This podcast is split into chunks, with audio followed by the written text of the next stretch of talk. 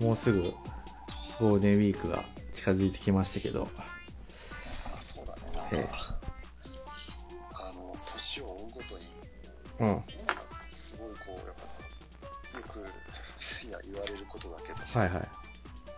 時間が経つのは早いね。ああ、確かに。まあうんなんか、ほんと今、デジャブかなと思ったけえどさ、なんか、いや、もうつい先日同じようなことを言ってたような気がして、なんあかゴールデンウィーク来るみたいな。あ、確かにね。まあ、ちょっと今年も、どうなんだろうね。うんちょっとそまあ今の感じだと、関東に行けるかどうかちょっと微妙な感じですそうけど。か。ああ、まあそうだよね。なんかその、まあ、今日ちょっと、ちらっとさ、あの、まあ、ネットで記事見てたんだけど、うん。河野さんっているじゃん、外務大臣、元外務大臣か。あはいはいはい。河野太郎。うん。なんかあの人が、うんその、ツイッターの、その、なんかその、ランキングというかさ、うん。あの、注目ワードに入ってて、はいはいはい。で、まあ、たまたまね、まあ、そこで、その、まあ、大した記事じゃなくて、ゴシップネタなんだけどさう、ん。あの、ワクチンが本当に、まあ、効果があるかみたいな。えあそうのなんかワクチン大臣だったよね。あ、そうそうそうそうそう。で、それは実はなんかその、まあ、ほら、よくあるじゃん。うそうんいう陰謀論みたいな感じでさ。はいはいはい。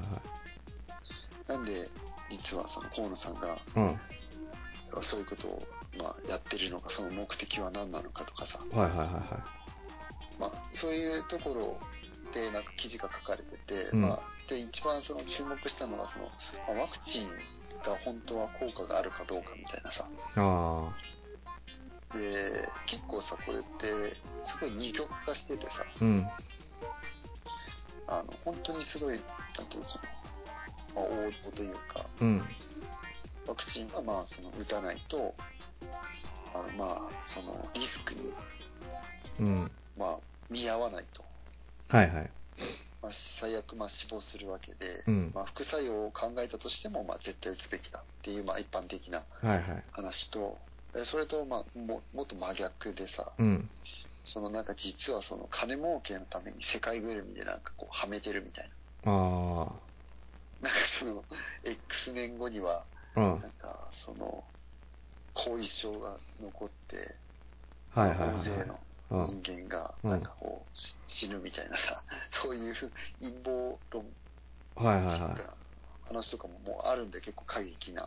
うん。うんで、まあ、それはいいんだけど、なんかね、一番その話の中で、まあ、うん。こう、なるほどって思ったのが、うん。まああるさ、その、心理学者の先生が、うん。まあ、なんでね、こんなにも極端に二極化するんだ、みたいな話を分析してて、はいはい。で、理由っていうのが、その、やっぱり、この病気自体がかなり未知じゃん。うん。で、出口も誰も見えてないじゃん。最終的にどうなるかっていうのも。うん。でそういうのが起きるときって、やっぱり人間って、まあ当たり前だけど、ものすごいやっぱ不安に襲われるじゃん。はいはいはい。で、なんかその、ほら、何度かこの話の中にも出てきたけど、その、うんね、。あの、人間が進化して、まあ、ね、高度な文明を築き上げてきたとはいえ、うん。まはあ、その人間のその脳っていうのは結構、やっぱなんかこうシンプルにできてるらしくて、うん。物事を理解するときに、こう、なんだろう、シンプルに物事をしないと、やっぱり複雑には理解できないんだって。はいはいはい。で、その複雑なものをよりシンプルにするっていう、その行為こそが、まさにその陰謀論なんだって。ああ、なるほど。つまり未知で全く見えないものっていうのは、うん。人間にとってみればものすごく複雑なものに見えてしまうんだって。うん。だからそれにシンプルにするためには、そういうふうな極端な、例えばほら、誰かがそのお金を儲けるためにわざとそういう病気を流行らせてるとかさ、はいはいはいはそういうふうなオチに持ってった方がい。うん。腹落ちしやすいんだって。うん。だからそういう、なんかこう、極端にさ、はいはいはいはい。あの、なんていうの、それこそあの、トラン、トランプが言ってるようなさ、なんか、うん。今でもほら、ものすごいトランプ支持者 Q みたいな、言う Q アノンとか。言うじゃん。 そうそうそう。うんああいうのが生まれるのっていうのは、まあそういう、要はこの社会情勢が不安で、うん。先行きが見えなくて、今後どうなるかわからないっていう不安から、そういうふうに陥りやすいなって。あうん、っていうのを聞いて、ああ、確かにそうだなと思って。何でも人間って未知のものに、まあ、例えば宇宙人とか何でもそうだけど、なんかこう未知なものに会うと、あ、なんかこう、不安になるから、あの、まあ、陰謀論に落とし込んだ方が確かに楽だなと思いながら。まあ確かに前回もね、ちょっと、そういう話、ちょっとなったかもしれないけど、やっぱ、なんて人はさ、脳のね、あの、なんだ、性質上、その、やっぱりなんか、敵をさ、求めて、ね、あ、そうそうそうそう。あの、敵を作るとあの、まとまりやすいみたいなね、ああ、そう。あの、コミュニティが。うん。なんかその敵っていうのも、俺結構面白いなと思ってて、うん。何が面白いかっていうと、今日、朝子供がなんか何気なくあの、仮面ライダーみたいなの見てたの。よくほら、日曜日の朝にさ、戦隊ものみたいなのやってるじゃんああ、あやってんだ、今も。今もやってるみたいで、うんまあちょっとその、仮面ライダーかどうかはちょっとわかんなかったんだけど、まあ要は戦隊ものだった。はいやっはい。ぱさ、その、なんていうの戦隊ものの中にもやっぱり必ず分かりやすい敵って出てくるんだよ。あまあそうだね、確かにね。うん。でここれってさすごい当たり前すぎてあまりそんなに深く考えたことないけどやっうん。ぱ分かりやすいんだよね敵っていうのはあなんだろうその要は、えーその題材自体には特に意味はないんだけどあ、うん、そのなんか裏にある思惑ってあるわけじゃんうん、例えば企業としてみればその玩具を売るために、うん、まあ、やってるとかさうん、で子供向けの、まあ、番組としては、まあ、例えば子供に夢を与えるとかなんかいろいろまあ目的はあるんだけどうん、その目的を果たす中で敵っていうのを作った方がシンプルにストーリーとして分かりやすいんだなと思ってああ。なるほどね。ちょっとなんかさ、あの、それに関係するのがあれなんだけどさ、この最近ニュースで見てさ、なんかあの、ほら今、ロシアとウクライナが戦争しててうさ、んうんうんで、ロシアに対してその、ね、あの、なんだ、アメリカとか、他の国がほら、あの、経済制裁みたいにしてるじゃない。うんでさ、なんか、あの、意外にそれでさ、あの、ロシアのその、プーチンがさ、早く戦争やめろみたいな感じで、あの、支持率がさ、落ちるかと思ったらさ、なんか支持率が全然落落ちずにさ、うんなんかあの、実際なんていうの、その、ロシアの人たちって、あの、なんていうのかな、逆にさ、プロパガンダがすごい、うまくいってるのか知んないけどさ、逆にその、あの、プーチンっていうよりは、そういう制裁してる、ね、アメリカを含めたその西側諸国を、なんかこう、憎むようになってるっていうかさ、あーむしろそ、そっちがなんかあの、悪いんだろうみたいな、ね、うんうん俺らは俺らを守ってるだけだみたいなさ、うんだからその、ロシアにとってはさ、その、あ、うそのなんていうの、西側諸国はロシアを敵と見なしててさ、うんロシアの人はこう西側諸国を本当敵だと思っててるっていう、この、うんなんていうの、あの、状態になってて、逆にその経済制裁がさ、どんどんそのロシアの人たちをさ、この、団結ある意味、そうです結束ささせてるんじゃないかっていう。うんなるほど。なるほど。うん。まあ、だから、あの、以前話した、あの、アイアムレジェンドって映画と同じなんだよね。あその、ゾンビからしてみれば、自分たちが人間に襲われるから、あ、うん、あの、人間を襲ってるんだけどう、ん、でも、もう完全に人間視点から見れば、もう未知のさ、ゾンビっていうものがさ、ある日急に人間たちを襲ってきて、人間を根絶やしにしようとしてるっていう。そうだよね。うん、だから、視点を変えればね、うん。相手からしてみれば自分はやられてるんだっていう。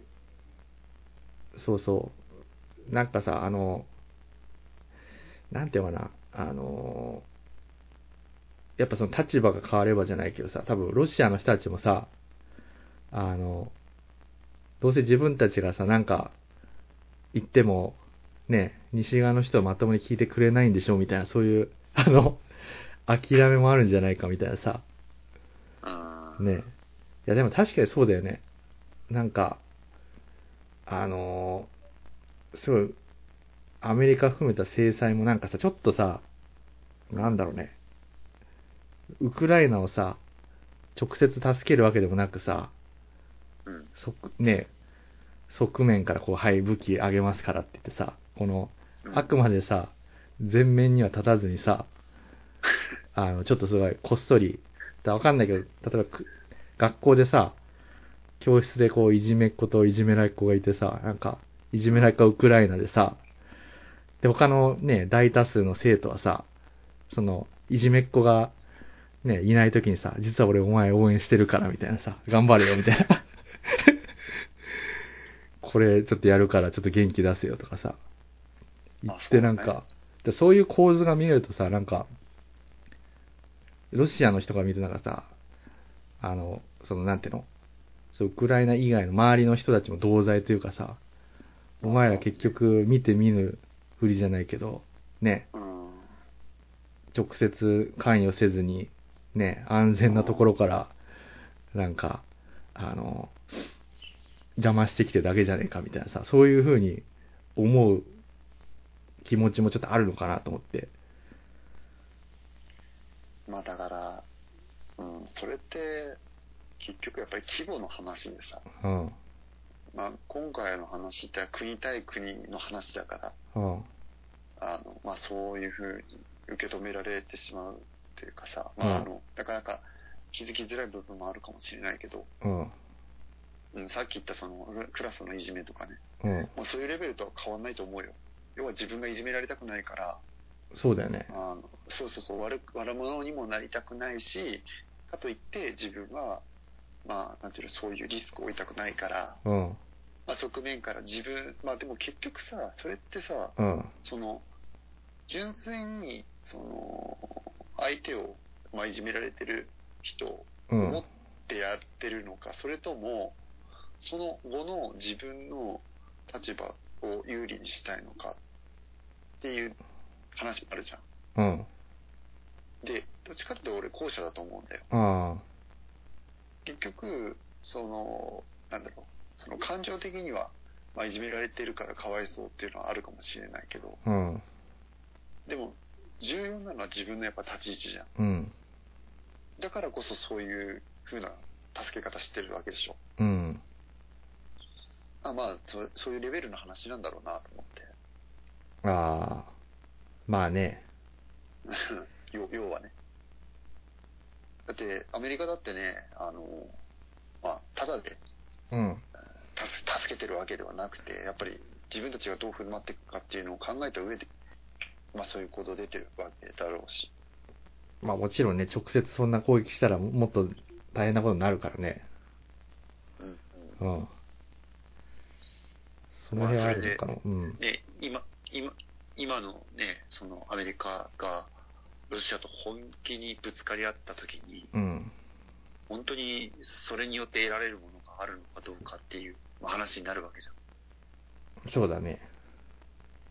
うん、今聞いてて、まあ、変わらないな、変わらないなってい うか、結局、時代が変わっても、まあ、みんな多分同じこと、まあ、その、SNS なんか見てるとさ、みんなつぶやいてるけど、まあこ、うんこんな時代に、いまだにこういうことすするんだ、実感湧かないみたいなうこんと。を言ってる人がものすごく多かったけど、うん。うんでも、その言葉が表してる通り、うん。その、なんとなく人間がこう、とってもこう、ね、あの、高等な生き物になってると思いきや、うん。まあ、いざこういうことが起きれば、まあ、要は、そんなに規模の話、規模感の話だけであって、うん。あやっぱり変わらないんだなっていうのが、まあ率直な感想だね。そうだよね。確かにな。なんかやってることがまあ本第一次世界大、当、うん。 20年とは思思えないよね。そうなんだよ。だから第一次世界大戦、第二次世界大戦で、まあ、ね、日本が関わった大きな戦争があって、うん。で、まあ日本人からしてみればもう、なんかこう、それで戦争終わったみたいなイメージ絶対あると思うんだよ。うん。もう絶対戦争やんねえみたいうん。な。でももうそうは言っても、結局こうなれば巻き込まれていくことにはなるんだろうなって、あの、つくづく感じる。あのー、やっぱさ、なんか、今自分の部屋に、部屋というかまあさ、ちょっと物置部屋みたいなところにさ、あの、子供のほら、あれよくお風呂にさ、貼るなんかあの、うんいろんな、なんかが学習ポスターみたいなのあるじゃん。ああ、あるね。うん。あれでさ、世界地図をさ、まあじゃあ見なくなったから自分の部屋にさ、貼ってるんだけどさ、改めて見るとさ、そうロシアと日本ってさ、めちゃめちゃ近いなと思ってさ。だって、近いよね。そうだよね。だって北海道のすぐ上だよ、全も然その、もうそう、だってほら、ねえ、あの、北方領土問題でさ、問題になったぐらいだからさ、う。うん。ものすごいやっぱりち近いんだよ。そうそうそうそう。うん全然その、なんか、あの、まあ、自分を含めてそうかもしれないけど、なんか対岸の火事みたいな感じで感じてるかもしれないけど、いやうもんう、すぐそこまでさ、うん。実は来ててさ、うん。全然その他人事でもないし、そうそう。中国もさ、た多めっ分ちゃ近いし、うん、そうそう、はい。うん。なんかね、た多分なんだけど、まあ、そのウクライナの、まあ、日本人までとは言わずその、ウクライナの人たちも、もう今この状況になるまで、そんなに現実感ってなかったと思うんだよ、ここまでやられるとか。あでもう今、すごいさ、あ、うん。もうなんていうの、被害受けて、自分たちが本当に死死のなんかその間際に立たされて、うん。でい今となってものすごい、なんだろう、危機感というかさ、うん。その怖さみたいなの多分感じてると思うんだよね。はいはいはいはい。うんだから、なんか結局、まあ日本人も同じなのかなと思って、ああ、いざ気づいたらもう攻め、攻め込まれてるみたいな。あ、そうそうそうそうそう、で、攻め込まれて初めて、あ、あすげえやべえみたいな。あまあもちろんそのね、あの、日本とウクライナとその戦争に対する考え方とか、あと準備とか全然違うとはもちろんそれは思うけど、あ、うん。うん、なんかその、あまり、ね、あの、か安直に考えすぎるのは良くないかもしれないけど、うんあの、夏休みの宿題レベルだよえね。あいや、もう、いざあーさ、その、あ、差し迫ってね、自分が本当にやばくなって、うん。あの、なんか、結構ほら、当事者意識って言われるじゃん。うん。やっぱりさ、その、難しいんだよね。自分が、その、本当に、なんだろうな、その、当事者にならないと、うん。危機感感じるのって。そうだね。つうか、もっと言うと、当事者なんだけど、差し迫らないとうん。あ実感できないというか。あ。確かに。だってさ、例えばその、まあ、日本って、法治国家じゃん。うん。でさ、その、実は、そうとはいえど、法律なんて全部熟知してるわけではないよね。うん。でも、ある日急にさ、あの、わからないことで捕まることだって、まあ、法治国家だからあり得るわけじゃん。うん。でも、それってさ、いちいちそんなこと意識して生活してる人なんていないよね。うん。でも、実際に、例えばさ、その、この前、ちらっと見て、ああ、そうだなと思ったのが、あの、うんあの例えばさ、あの、なんか、違反するとするじゃん、あの、交通ルール。うん。で、その時に、例えば、切符切られてね。うん。で、そのお金を滞納すると逮捕されちゃうんだよ。ああ、はいはいはいや、まさか当事者はさ、いはい。例えば半年滞納してたとはいえ、逮捕されるなんて思ってなかったと思うんだよ。あ、逮捕されるんだ、あれ。そう。やでんも、ないいとざ、うん。ある朝ね、うん。あの、ピンポンが鳴って外出たら、うん。あの、警察が令状を持って立ってるわけよ。はいはいはいはい。で、あ、出てきてくださいと。で、今からあの一緒に警察署行きます。ここに令状もありますんで。って言ってうん車に連れてかれると、手錠をかけられるんだよ。うん。で、そんなのってさ、本人からしてみればびっくりじゃん。確かに。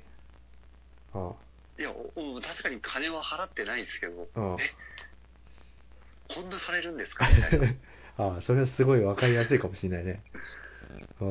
うん。だから、いや、それ見たときに、あ、そうだよなって、うちって法治国家の中で暮らしてるから安安心というかさ、うん。とってもね、普段、あの、安全に暮らせるけど、でも一歩踏み外せばこういうことなんだよねって、なんか見ててすごい思ってさ。ああ。まあ、それ空気みたいなもんだもんね、ほんね。なんか、な、なくなって初めて気づくみたいなね。ああ。そうそうそう。だから、結局そういう意識っていうのが、あの、まあ、その、さっき言った個人レベルなのか、うん。世界レベルなのかっていう話だけであって、うん。あーいざやっぱりそういう状況に立たないと、やっぱりそういう実感って、まあ、うん、湧かないかなって、あの、いつも思うよ。ニああ。ュース見ててすごくうん。悲惨だなとかは思うけど、うん。映画の価値だよね、絶対。確か感に。覚としては。いや、絶対そうだね、それはね。うん。うんあの、そういう災害とかもそうだよね、地震とかもね、多分あ、ね。そう、そう、そうだね。まさか来るとはみたいなね。 うん。前から来るって言ってましたけど、みたいな。 あの、あ、そうそうそう。ね、大きな地震がね。大きな地震ね。結構あの、なんだっけ、南海トラフ地震だっけ。あれってもうなんずかっと、言われてるよねなんだっけな、もう10、この40年ぐらいでなんかもう90%の確率で起きるらしいな、ももうだから絶対起きるんでしょ。う。うん。そう、周期があって。うん。うん。で、ね、今だってかなりの精度で当たるって言って、それで90%ってんだからもう、ほぼ絶対ってわけ。あ、そうそうそうそ ほぼほぼ。う。うん。でもそうは言われたって、うん。だから生活しないわけにもいかないし、うん。いや、今まで通り生活しますよ。やっぱなっちゃうじゃん。そうだよね。まあ、例えば それそれこそその例えば水をちょっと蓄えるとかさうん。避難場所確認するとか、まあ、そういうのはあるかもしれないけどうん。まさかだってねトラフ基地震が発生するからじゃあ引っ越しましょうっていう人が何人いるかって話じゃん確かに。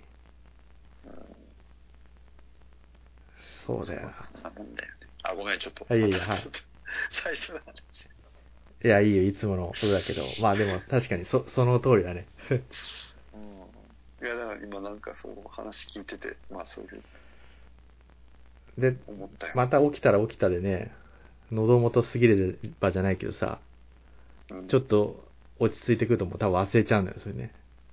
そうなんだよ ねそうなんだよねそんなもんなんだよねそう本当にはうんあ、で、まあ、ちょっとね、あ、あはいはい。そう、今日ちょっと話したかったのが、前回ほら、ちょっとさ、まあ触れたと思ううけんど、。まあなんかあの、YouTuber で、まあ結構まあ有名な、ゆゆうたさんっていう、あ、見たよ、見た、見た。見た結構すごかったね。すごい話をあすごい、そうそうそうそうそうそう、聞いて、なんかあの人ってず結構むか、ニコ生とかで結構昔からやってたんだね。あ、そう、ああの、ああいう、なんていうの、その YouTuber っていうのがうん。確立される時よりちょっと前ぐらいかな。うん。そのもう YouTuber みたいな感じでやってたんだよね、ずっと。ああ。今で言う。ちょっと内容がすごすぎて、もうほとんどなんか、唖然としてたよ、もう。なんか、結構、その笑いながら話過激な、さ、笑いながらすごいこと話してるよね、結構ね。うん。うんまあ、その、まあ話題の中でもかなりその再生回数を誇ってるというか、本人も多分、あの、結構、あの、話している有名な内容として、うん。確かあの、建設関連の会社に勤めてたんだよね。ああ、そうそうそう。でその会社がものすごいブラックでうん。うんでそれをまあネタにしていろいろこう動画の中で話したりっていうのがかなり再生数が伸びててそうだそよ、れなん見か、た見た見た。で、それに関連してなんかさ、結構ほら、YouTube って関連動画出てくるじゃん。うんうんうんなんかあの、うんこちゃんとかと知らないうんこちゃんとかいう人あそういう人がいるんだいてさ、その人も有名なその、生主なのかなゆゆうたさんみたいな感じで結構前からやってる人っぽいんだけどさ、その人ははなあの、医療業界にいて、そこの闇を 話してくるって。いやー医療 業界とかやばそうだねああ、いや、やばかった。そ、それも同じような感じで完全にブラックな状態でうんやってたみたいな。ああ、ごめんごめん。いやなんかはいはい。うんあ、いやいや。いや、もうそのさ、その医療、また結結局今日、まあその話したいのが、うん。実はさ、その、ゆうたさんの話を聞いてるときにさ、はいはい。あんまりそんなにブラックじゃなかったんで、俺としては。マジでいや、な、なぜ、なぜね、うんじゃあ実はそういうふうに感じるかっていうと、まあ、その、以前勤めてた会社と変わらないじゃんって思ったの、話聞いてて。いや もちろん、もちろん、ブラックだと思うよ。聞聞いてた内容は。ブラックだけど、あでも率直に感じたのは、あ結局、うん。ブラックな会社って同じようなことやってんだなっていう感想。ああ、なるほど。うん。やっぱ変わんないなっていうさ。ああ、なるほどね。で、なんなんかその、同じ共通、まあその、今日話したかったのは、まあ自分がね、その勤めてた会社で、まあどういう、そのブラックな、あの、ことが行われてたのかっていう、ちょっとおも面白ネタじゃないけどさ、はいはいもはうい。今となってはまあそう笑って話せることだからさ、うん。ちょっとその、なんだろうな、自分の中でもさ、その、わだかまりというかう、ん。なんかね、その、まあ、ゆゆたさんがね、その YouTube で話す、その理由もわかるんだよ。なんかその、自分の中の、なんかこう、みそぎのうちじゃないけどさ、うん。みそぎたいんだよ。その、過去あったその、まがまがしい、その、出来事をこう、払拭したいじゃない。なるほど。はいはい。で、自分なんかその、まあ、10年半だ。ゆうたさん確か7年とかって言ってたかな。うん。自分の場合って11年ぐらいだったんだけど。あ、そんないたんだっけ いたんだよ。結構長くいたね。結構、だって人生の中のね、それこそ25%以上は、まあ、そこで費やしてたわけだから、 ちょっと待まあ、って、結その構、な、そのずっとブラック状態に耐え続けてたってことそうなんだよ。でさ、マジであんまりあんまり知らなかったよ、それは。プライベートとかでも話したことなかったけど、うん。結構その11年もさそういうまあ会社に勤めてたからああのその精神的に結構いろんなその症状が出てきたりとかあと肉体的にもそういう症状が出てきたりしてさあ、マジでうん。例えばその逆流性食あの基本的に結構その大きな大病ってしたことなくてうん。あんまり持病とかも持ってなかったんだけど、うん。例えば逆流性食道炎になったりとかうん。あとなんかこう、急に、なんだろうな、めまいがしたりとか、あの、もう仕事が終わって、うん。電車に乗ると、すごい高熱が出たりとかね。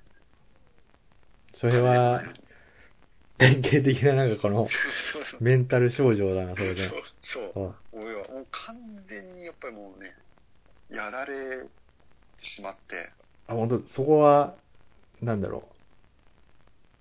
あの、まあ、そんな、毎日会ってるわけじゃないけど、なんか、気づ、気づかなかったけどね。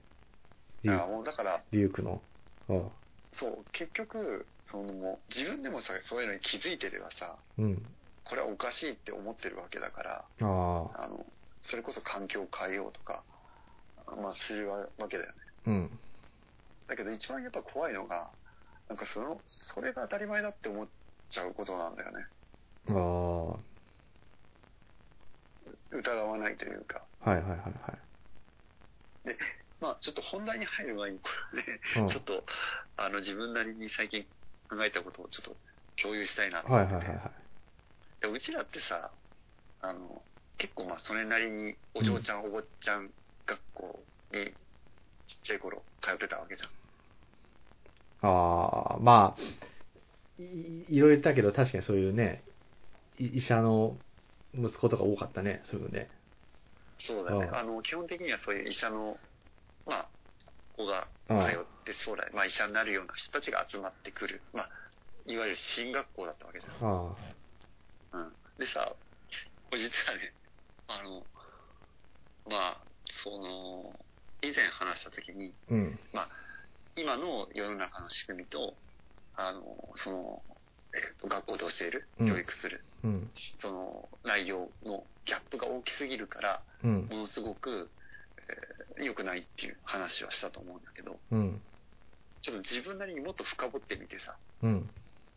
それがどれだけ罪深いことかっていうのにものすごい気づ いて、うん、でね、 あの、これ、この話に、このブラックの話に関わってくるんだけど、あだから一番最初に話したいんだけど、あ。うん。幼少期って、その人格を形成する時期でもあって、ものすごく重要なんだよね。うん。で、大げさに言うと、その時に教育されてきた内容って、うん。まあその DNA レベルで刻み込まれるわけよ。も うん。うん。う、もう脊髄、その脊髄反射的に、あの何か困った時とか窮地に追い込まれた時に、うん。その即座に判断した時なんかにね、あの、その判断基準となる材料としては、そういう幼少期の、そういう重要な時期だと思ってんだよ。はいはいはい。幼稚園、小学校、中学校、ここら辺はね。うん。で、その時期に、あの、まあ、自分たちが、まあ浜岡も言ったけど、うん。自分たちが出た学校っていうのは、とにかく、先生が言うことが全てだったんだよ。うん。絶対だったじゃん。うちら服従してたじゃん。そうだね。で、これはね、もっと深掘ってみると、うん。つまりは、母親たち、自分たちの親がね、うん。その学校に対して、絶対的な信頼を置いてると。うん。それはなぜかっていうと、うん。先生たち、つまりうちらの年長者である先生たちは、うん。常に、俺たちに正しい道を示してくれるからうん。なわけでしょ。うん。つまり、うちらは無意識のうちに、うん。年長者、うちらよりも、ね、年取っている、ずっと上の、目上の人たちは、うん。常に自分たちを正しい道に導いてくれるっていう風にうん。思い込んでるんだよ。はいはいはいはい。で、これは DNA レベルでもう刻み込まれるわけ。うちらのうん。全てに。まあ、うちの学校もそうだけど、多分世間一般の学校のイメージって、学校でも基本的にそうだよね。多分、日本の学校ってね。まあそうだね。でも特に、特にねうちはうん。国立で特にそれが顕著だったじゃそうだね、多分ね。ん。で、他のほら学校だったらちょっとさ、そうは言ってもこう斜めに見ててね、その先生とかを全然信用してない子なんて、まあ普通にザラにいると思うんだけうん。ど。でも、うちで言うと、それマイノリティなわけじゃん。そういう。だって、本当に先生に対しては、本当にだよ。うん。心から反抗的な人っていられないじゃん。ああ、まあ、そんなやつもいなかったけどね。うん。でしょでしょ。うん。ということは、もう、まあちょっと反抗的な態度は取ってたとしても、うん。もうほぼほぼ、まあ、その、まあ、言い方悪いけど、洗脳がされてるわけよ。はいはいはいはい。絶対逆らうなよと。俺たちは、まあ先生側から見れば、俺たちはお前たちを正しい道に導いてやるから、絶対的に信頼して一切歯向かうな。っていうスタンスなわけじゃん。うん。はいはい。だからうち、うちらは、まあそこで要は思考停止になってるわけよ。確かに。いちいちそんな善悪っていうのは考えずに済むと。だから、それが最も悪なんだよ。 本当に。なんかさ、多分、学校のその、なんていうの、その、教育の、ね、目的みたいな多分、どの学校にもあると思うけどさ、うん。まあ、うちらの学校見たことないけどさ、でも、多分見るとさ、きあの、多分、思考力を、健全な思考力を養いとか、多分そういうこと書いたんだよね、きっとね。うんうんうん。絶対、そういう、まあ、そうだよね。学校自体が思考、生徒の思考力をななくさしてるじゃねえか、みたいなね。そうだよね。多いみたいな、突っ込みたくなるみたいなね。うんだってそもそもさ、うんその先生に絶対逆らうなんていうのは言い換えればもう思考力をなくすようなことなわけうん。だってそこはだって先生に任せろって言ってるようなもんなんだからさいや、そうなんだよね。うん。だけどねこれってうん。考えてみてよさっき言ったその社会とギャップがあるってまさにこれじゃんあだってあ。さうちらがねその年長者っていうのは常に正しい道に導いてくれるって DNA より刻み込まれて社会に放り出されたらさうん。世の中の年長者どうよ政治家見てよ、ね、経営者見てよ会社の社長見てよ国のさお偉いさん見てよいや、そうなんだよ。だから、俺もその前から言ってるみたいに、その学校教育ってのはそもそもさ、あの、兵隊を作るさ、あの、なんていうのおためのものでさ、うん要はその兵隊ってその上に逆らっちゃダメじゃん。じ自由にさ、行動されたら、あの、軍、軍がまとまらないじゃない。規律が規律が。ねいられるよねそうそう。だからそれをベースにして、そのままあの来ちゃってるからさ。で、結局それが、戦争終わって結局じゃあ次は何かっていうと、その、あの、欧米に追い越せ追いつけてさ、その製造業でキャッチアップモデルでさ、要はその、経済が上がっ、右肩上がりになってるから、とりあえず言われた通りに、あの、物を作ってさ、あの、長時間働けばいいっていう、あの、モデルで成長してきてるわけだから、それも結局たまたまさ、その、兵隊を作るのと同じで、とりあえず上の言うことを聞いてればさ、経済も伸びてるし、あの、何も問題なかったというか、それが正解だったから、そういう教育でよかったんだよ。そうだねね、決められた時間でさ、あの、不良品のない、ね、品質の高いものをただ作り続けてばいいんだからさ、そこにその、それぞれが自由にやったらさ、不良品だらけになっちゃうよ、多分。そうだねうん。だからそういうモデルでたまたま来たから、よ、良かったんだよ。で、今は確かにそういう時代じゃなくて、もうう、んインターネットとかサービス産業でいかに人と違うか、違うサービスを生み出したっていうことが付加価値だからさ。だからそこで初めてギャップが出てくるんだよね。サービス産業が、あの、なんていうの、メインになってから。うんうん。そうそう。いや、だから、うん、なんかね、本当に、えーだからうちらのその学校で育った人たちって、うん。苦しむだろうなと思って、そのギャップに、特に。いああ。苦しむねや、。なんかその、うん。すごい 恐ろしい話なんだけど、これだけさ、その、まあ自分がね、うん。勤めてた会社がブラックだって、今となっては、まあ言えるけど、うん。当時なんかはさ、その、まあ、例えば、11年経つ、その、よ最後の、例えば8年、9年、10年あたり、ここら辺の、まあ、後期うん。なんかは、その、かなり体に症状が出てきて、はいはいはもう精神い。的にも辛くなって、っあていう、なってるにもかかわらず、その、思考が、なんかまあ、ここの会社に骨入れるしかないよねって思ってたの。うん。それって結構やばくね。いや、だから、今考えるとその思考本当やばいなと思ってだからうちらの、そもそもすり、すり込まれたのはやっぱその、今の環境で我慢してさ、上の人の言うことを聞いて、あの、真面目に仕事しましょうっていうことじゃん、きっと。うんすり込まれてんのって。だからそれ、それ、そうそうなっちゃうよね。だからそれが、そうだねブラックだと、ひたすら我慢して、なんとかこうやる、やるものが、それが社会なんだっていう風にさ、自分側を合わせるっていうかね、うこんの、環境にあね。そう、うんなんかさほらあのなんかよく言うじゃんその世間一般的にさまあ今はもう言われてないかもしれないけど、うちらがさ、うんまあ、小さい頃なんかはさその世間っていうのは厳しいもんだし、うんそういうふうな、ね、環境があっても、それに耐えてこそ、まあ、立派な大人なんだみたいな。そうだね。で、そういうのに耐えられないのは、要は弱い大人。うん。あの、い立派な大人じゃないっうてんいう。ような感じだ。でそうだね。一般常識がさ。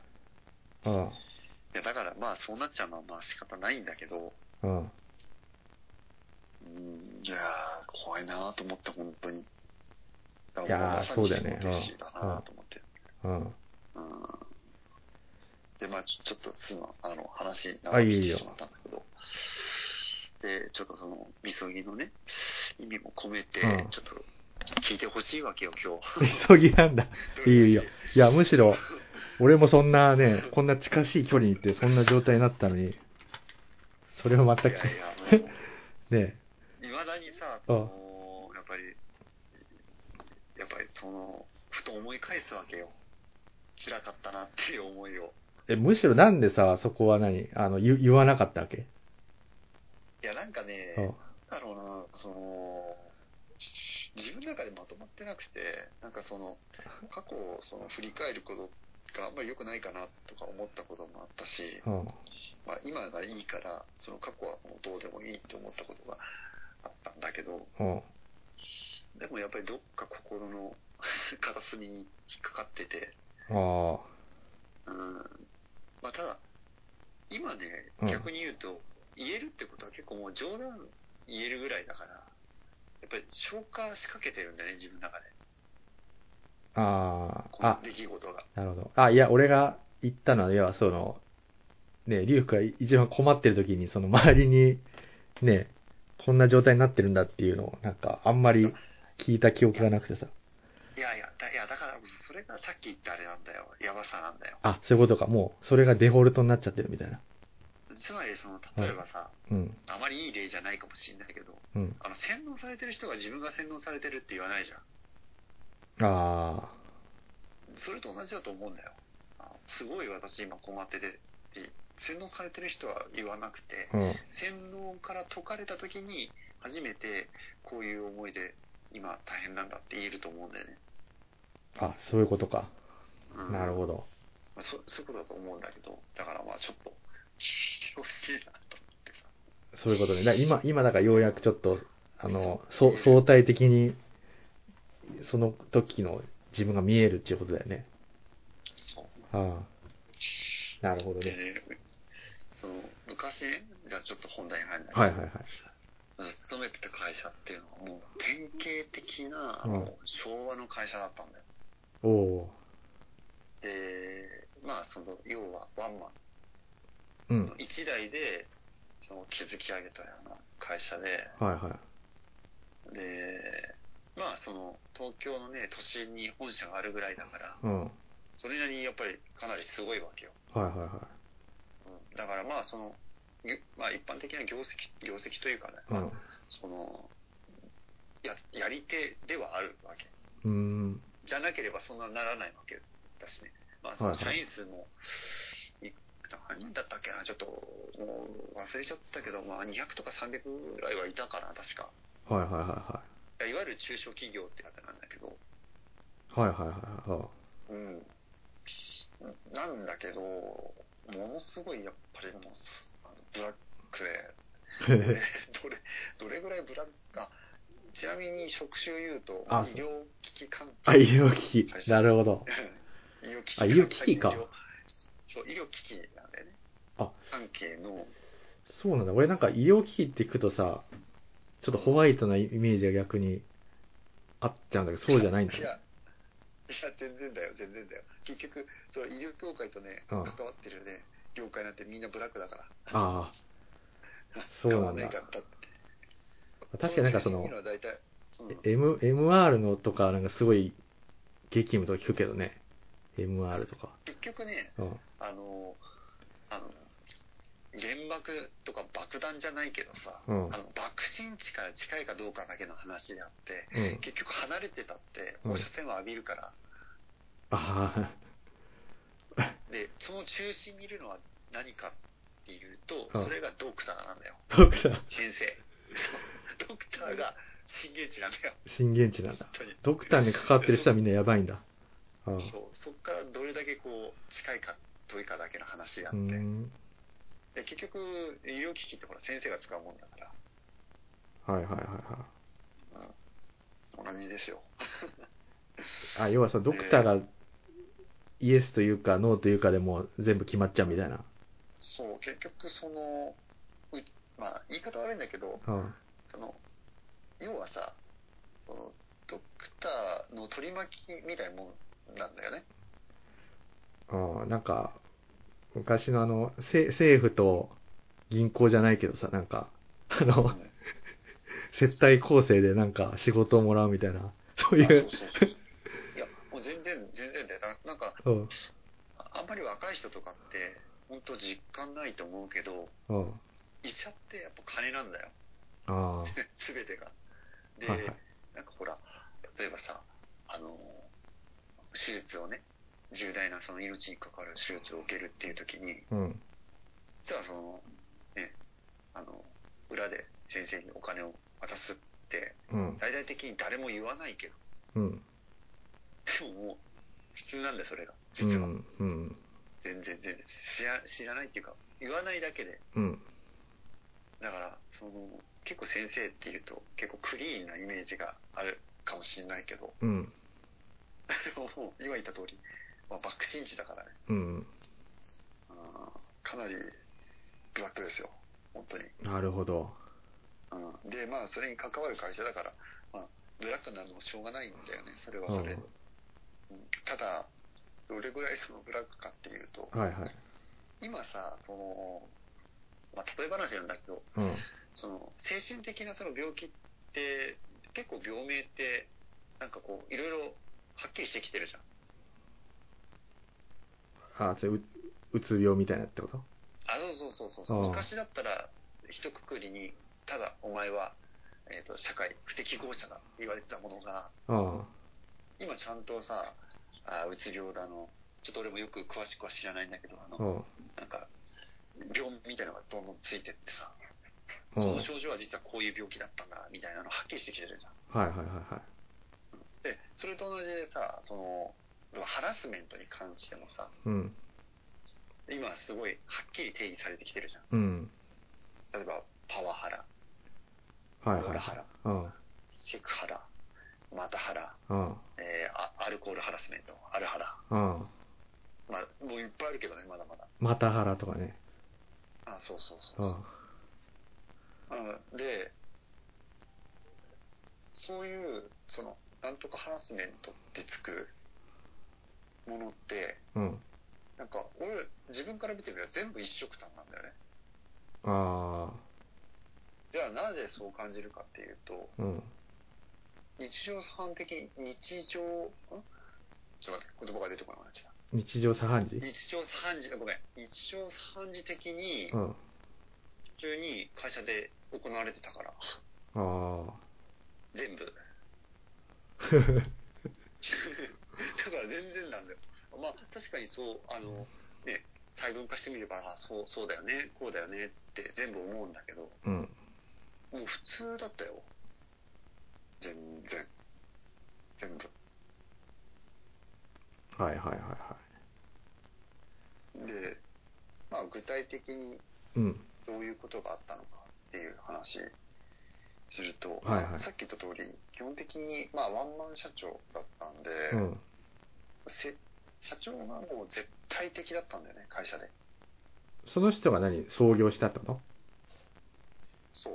とうん田舎で創業して、ああ。うん。で、まあ、売れ行きが良くなって、東京に進出来て。あ、じゃあもうで本東京当で、もう、誰も逆らえないみたいな感じになってるわけ。 そうそうそう。もう誰も逆らえない。でね、その、じゃあどれぐらい、じゃあその、逆らえないかっていうと、うんもうこれ本当にね、あの、何フィクシ、あ、なんだろう、あの、嘘じゃないんだあ、いいよいいよ。それはもう言える範囲で。でいいよ、それは。うん。もうあ、うあう違う違う違う。これあの、あまりにも、うん。なんかその、えっと、ドラマとか映画みたいで、あーあんまり実感湧か,、湧かないから、うん。あの、嘘に聞こえちゃうかもしれないけど、ただ、もう、最初に言っとくけど、これはもう全部、あの、持ってなくてすべ事実だかすら。べて 実話であると。この男は実在するみたいな。そう。な何一つ、あの、嘘は、嘘っていうか話持ってないから、うん。。あの、全部ほ本当のことね ガーシーチャンネルだって。で、どれぐらいかっていうと、うんあ本当わかりやすく言うとね、うん。ヤクザの組長みたいな感じなんだよ。扱いが。ああ。え、見た目もなんかそんな感じなのいや、見た目は全然そんなこあとじゃないんだ。うない。普ん通の社長、へ普え通。の社長なんだよ。うん。で、例えばじゃあ、なヤクザの社あの組長ってどういうことかというと、その、うちの会社って、その、あ、うち、あって、なんかその、ほら、医療機器の会社だったから、うん。あの、その、医療機器の、その、展示会みたいな、結構ブース出してたりするんだよね。うん。で、医療機器の、あの、学会とかに、その、まあ、ブース出すのってなぜかっていうと、まあ、その医療機器の、えっ、と、なんて言うんだろう、えっ、と、が、まあ、医療機器の会社がスポンサーになって、うん。えっ、と、先生たちを招待するんだよ。はいはいはいはい。で先生たちはそこでまあなんか自分たちの研究を発表したりとかするんだよねうん。だから結局その会場のお金とかあと先生たちが食べたり飲んだりとかするお金って全部、まあ、企業たちが、まあ、スポンサーとしてお金出してるわけはいはい。でうちらはその代わりそこへまあ先生たちが来るから自分たちの製品を先生たちに売り込んで使ってもらうっていう、うん。そうそういう感じなんだよねはいはいはいはい。だだから、まあ、そういう医療機器っていうのは必ずどっかのその大きなね、まあ、学会みたいのがあったらそこにまあブース、まあ、おもちろんお金出してたけどブース出してるんだけどさ、うん。でさその、まあ、ブースブースまあほらあの多分、えっと、そういうなんだろう学会ではないけど、うん。あの東京ビッグサイトでさあの催されるイベントとか行ったことあるから分かるブースとかうん。はいはい。イメージ湧くと思うんだけど、うんまあ、あんな感じでこう出すわけようん。まあ、もちろん自分の会社以外に他の他社もさ、うん。まあ、いいるわけだよね。うん。だからお互い、まあ、その、まあ、ライバル会社でもあるし、うん。まあ、その、ね、良きライバル会社でもあるから、ああと、まあ、敵とはいえ、うん。とこう、まあ、気を使う部分もあるわけよ。おたその、なんだろうな。まあ、戦友だからさ、うん。戦友っていうのもなんだけど、まあ、あーお大人だからさ、うんそこはこう、気使ったりとかするんだけど、でもさ、実は、その、さっき言った通り、うちのその社長っていうのは、もう本当にヤクザの組長みたいな、あの、扱いだったから、はいはいはいはい。その、まあ、必ず、うん。その、社長来るんだよ。 その展示会とかでおやってるか、みたいな。やってるか、みたいな感じで来るうんうの。んその、なんか、要は、ベンツに乗りつけてさ、会場来るわけよ。ベンチに乗ってんのベンツ乗ってんだけど 本当に。それほん本当のね、そっち系の人みたいだね。あで、まあ、乗りつけてさ、うんまあ、じでも、なんかちょっと変わってて、自分で運転していくんだよ。なんでか知らない けど。あ、自分なんだ、そうなんだ。なんかそこはウケるよねう。ん。あ、自分なんだって思っちゃうんだけうどんまあ、なんかこう、あまり人を信用しないで自分を信用する人だったかなるほど。ら、うん、そう、自分の命を預けないみたいな、そういうタイプの、まあ、社長だったんまあ、ほら、一代で築き上げてきた人だから、うんもうすごい用心深い人だったんだうんなるほど。で、ほら、会場に来るとさ、 うん。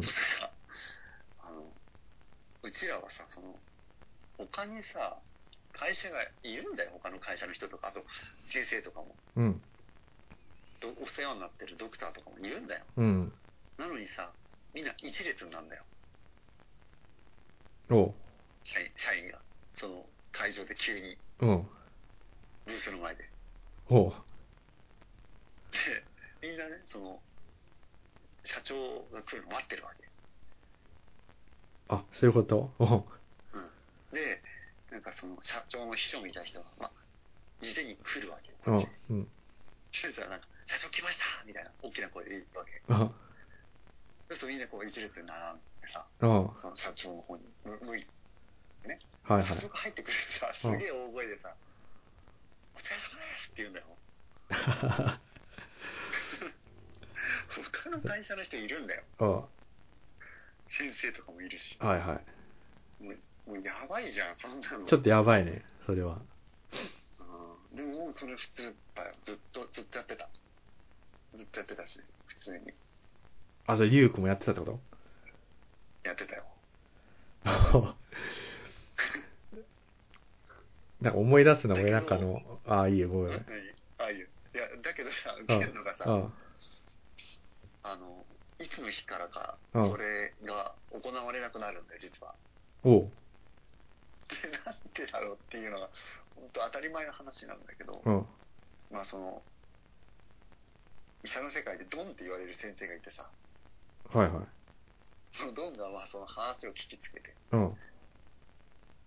でさ社長怒られてさ、なんかもうそういうことをやるんだったら二度ともう呼ばないよみたい な。ウケるよね。ちょちょっと待ってそれって社長がやらせたのそのやつは。いやいや、そりゃそうだよ、もう本当。あもうそういうふうに、要はやらしてた、まあまあまあね、まあ、その裏でどう言ってたかわかんないけど、でも結局のところはさ、うん、その社長が、うん、まあ、上課長とかさ、まあ、部長クラスの人たちに、まあ、うんそういうふうな、あのね、やり方でしろっていうふうに、まあ、言ってたわけだし、ああ、なるほどね。はいはい。うんうん、まあ、そんなもんでしょああ、なるほう。ど。うんまあ、 より、より強いものがそうそう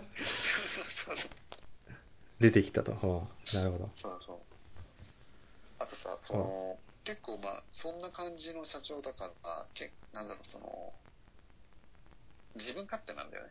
まあ自分中心なわけよ。うん、自分が全てでさ。うん、で、その、思い立ったらもう絶対やりたいの。なんでも。ああ、だから、まあその、うちらっていうのは、まあ、例えば、ドクター、先生とか、うん、あとは、あと患者さんね。うん、その医療機器自体を使う患者さんとも直接こうあのやり取りしたりとかもしてたんだようん、こう販売後のアフターケアとかもあったしはいはい。だからまあその順順番つけるのも申し訳ないんだけどうちからしてみれば、まあ、ドクターが1番あで次にまあお客様が、まあ、2番2番目にあ、はいはいはい。大切なわけよでドクターから嫌われちゃったらもう患者さん自体を紹介してもらえないからなるほどね。ああ、う売れない売れないからさもううんそしたら、うん医、療機器がうん、だからもう、うちらからしてみれば、まあ、先生っていうのは、まあ、神様みたいなもんよ。 はいはいはいはい。神様でもないんだけど、今から考える。まあ、そのまあ、そういう扱いだったんだけうど。ん、なのに、なのに、なのに、ね、社長は、うん、今日例えば会議したいっていうふうに思い立つじゃん。うん。そうそう、社員をさ、急遽集めてるわけよ。はいはいはいはい。でね、そうなるとどうなるかっていうと、うん、あのやっぱりさ、その、先生とかお客さんと会うアポとか取っとくわけ。うん、事前に取ってるわけよ。うん。あの特にドドクターっていうのはあの絶対その日に急には会えないおおもう数日前からその大学ー。ああ、なるほどね。忙しいもんね。病う院んの受付にそうそうそうそううん受付に行って、うんまあその大学の教授なわけなんだよね大学病院のはいはい先はい生っていうのは、。うん。で必ずその大学病院のその教授レベルの人ってみんな秘書があってさうん。その秘書さんにお願いして時間を作っていただけますかってう言んってやっと会えるの、うん。そういうレベルなんだようーん。なのにさなのにだようん。ややばいのがその社長が今日会議するって言ったらうん絶対なの、だからあ先生とか約束しててもすいません行けないんでって言わなきゃいけなくなっちゃうわけよあ。わ、それは結構きついね。えでで俺だけうん。そう現場の人間としてみればね本当それがどれだけやばいかっていうのはね全然理解されてなくてうん。 でそれで結構ま あうちはよく出入り禁止になってたねそれ一番本末転倒じゃんね。そうそうそう。ドクターにあの売り込まないといけないのに。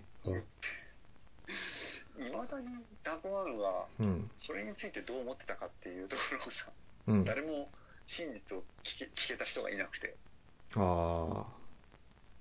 なんかう売り上げに響くけど大丈夫なんですかみたいな。そりゃそうだわな。 うんでも、いや、でも社長からしてみれば、うん。いや、俺が一番なんで。俺は会社の社長なんだから、そういう権利があるんだって。ああ、じゃあ社長的には、ドドクターよりもじ自分の方が上にいたんだね、じゃあ、優先順位が。そう、あそう。まあ、会社の中では。あ、会社の中では。 だからもう、常にこう、現場は、こう、ピリピリしてたね。ああ、やっぱ呼そばれう、いつ呼ばれるのかっていう。なるほど。あああ、その、それ全員呼ばれるのその会議は。会議のない、あー上の人とかだけじゃなくて。その、げ現場で、内内容、うん。あもちろんその内容にもよるんだけ ど、あ全員集めたらやばいなって感じしたけど、 今。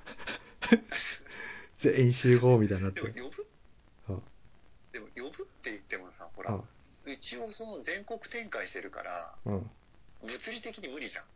そうだね。ああ、確かに。そうだ大げさにね。言えば、うん北海道とかさ、うん沖縄とか無無理でしょ。絶対来れないじゃん。うん。だからさすがにそういうのは物理的に、いや、いや、待てないし、うん社長も。うん。だから、その、まあ、東京近辺の、いや、まあ、営業マンが呼ばれたりとか、そういうあ話だったんだけど、あ、なるほど。でさ、そのさ、内容がまたすごくて、うん。はい会議の。はあの、主なその会議の内容って、い。うん。あの、社訓の修正なんだよ。えあの、社訓ってわかるよね。あまあ、その、企業の理念みたいなやつよ。 あ、わかるけど。 えそれで、うんその、それをひたすら社長が、あ、こうでもない、ああでもないって修正してさ。うん。で、それを聞いてどう感じるかっていううん。だけの会議。え、そのために呼呼び寄せんのそのドクターとアポとか取ってんのに。えそう。ドクターに会うために、うん例えばね、半年ぐらい大学病院に通い詰めて、うん。先生を口説き落とすために接待して、うん。で、やっと信頼関係築いて、うん。で、いざビジネスの話になれるってなった瞬間にそうなっちゃうわけよ。ちなみにあれか、やっぱその、もし仮に社長のその呼びつけを断ったりしたら、ね、やっぱその、おオーナー企業だからやっぱその、首切られちゃってするのかそう、あのね、その、今となっては、な。うん。そのね、簡単にね、正社員をこう、クビにするっていうのは、まあ、なかなか難しいと思うけど、あやっぱり、まあ、うちらの時代って、まあ、本当に最後の最後だったけど、就職氷河期だった、まあ、時代で、うん。結構まだまだ企業側が有利だったりとかしたんだよね、あー有利だったりとか。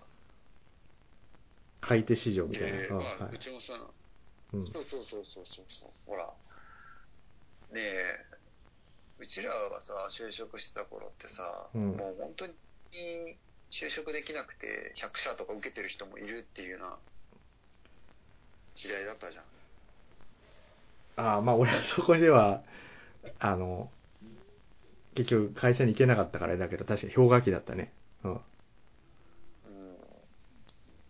まあだからそれぐらい厳しかったし、だからこそ、一回ね、やっぱり会社入ったらなかなかそう簡単に辞めれなかったうん。まはあい時代でもあったんだけど、はい。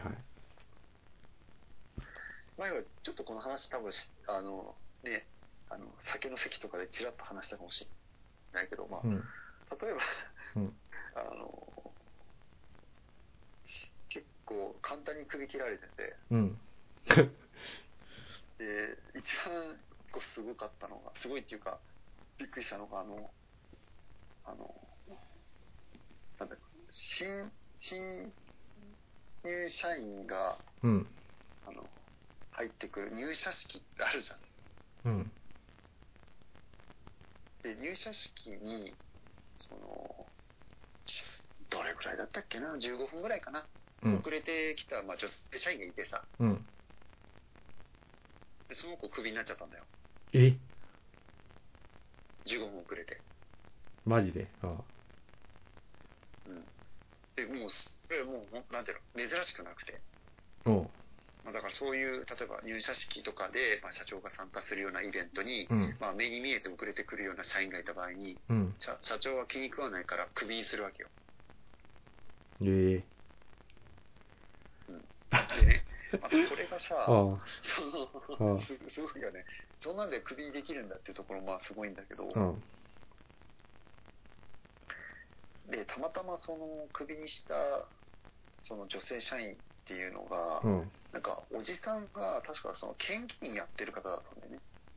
おう。で、結構やり手の県議員の方で、そのうんまあコネとかもあるような、結構その県での、まあ、重鎮みたいなはい方はいはい。らしくてさ、うんそしたらなんか最終的に裁判沙汰になってしま うおう打てられちゃってさあの一流のおう。弁護士がなんか それ絶対負けないっては言わ、れてるうん。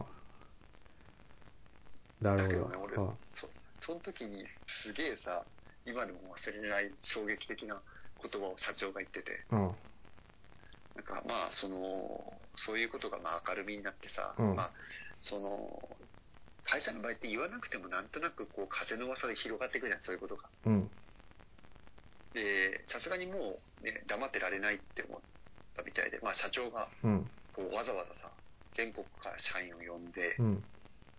こう事情を話す機会があってさはいはいはい。うんまあこういう、まあ、出来事があって、まあまあ、裁判になったっていうことをそこで社長は言ったんだうんけ。ど、でもその時にすげえ衝撃的な内容が なんか社長の口からポロッと出てさうん。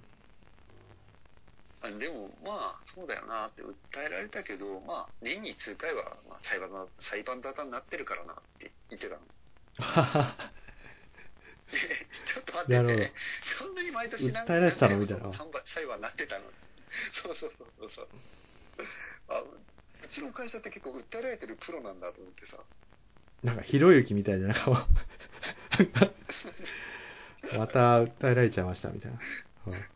そうそうそうもうそれでなんか感覚麻痺しちゃってんのかなと思ってうん。うんうん すごいなまあそれもかなりすごいなと思ったけどえ、でも、その訴えられたら、もう何、その、別に、ダメージないのいや結局だってさあれでしょ、うんそのまあ、今もどうか知らないけど、うん。あのーそうなったとしても、まあ、2つしかさその、まあ、2つっていうかその相手がね裁判で勝ったとしても2つしかその得られるものがなくてうん。で1つが、まあ、要はあ簡単に言うとい続ける社員として続けるか辞めるかどっちかじゃうん。ん。で裁判に勝って続けるってなった場合にはその、ねあのー解雇されたのが取り消しになって。うん。会社に所属し続けられる。うん。辞める場合には、えっ、と、何ヶ月かなちょっと忘れたけど、その何ヶ月か分のお給料を支払う、会社が。ああ、そうか。なるほど。で、それおしまいなんだよ、もう。だから、まあ、言い方変えると、社長からしてみれば、お金払うか、会社に戻すか、どっちかで、ほとんどの人はこれ辞めていくわけじゃん。うん。だからまあ、なんかその、金払えばいいんでしょっていうような多分、受け取り方だったと思うんだよね。ブラックな話はまだまだ続きます。今回はここまで。それでは皆さん次回の更新まで、ゆっくりしこってね。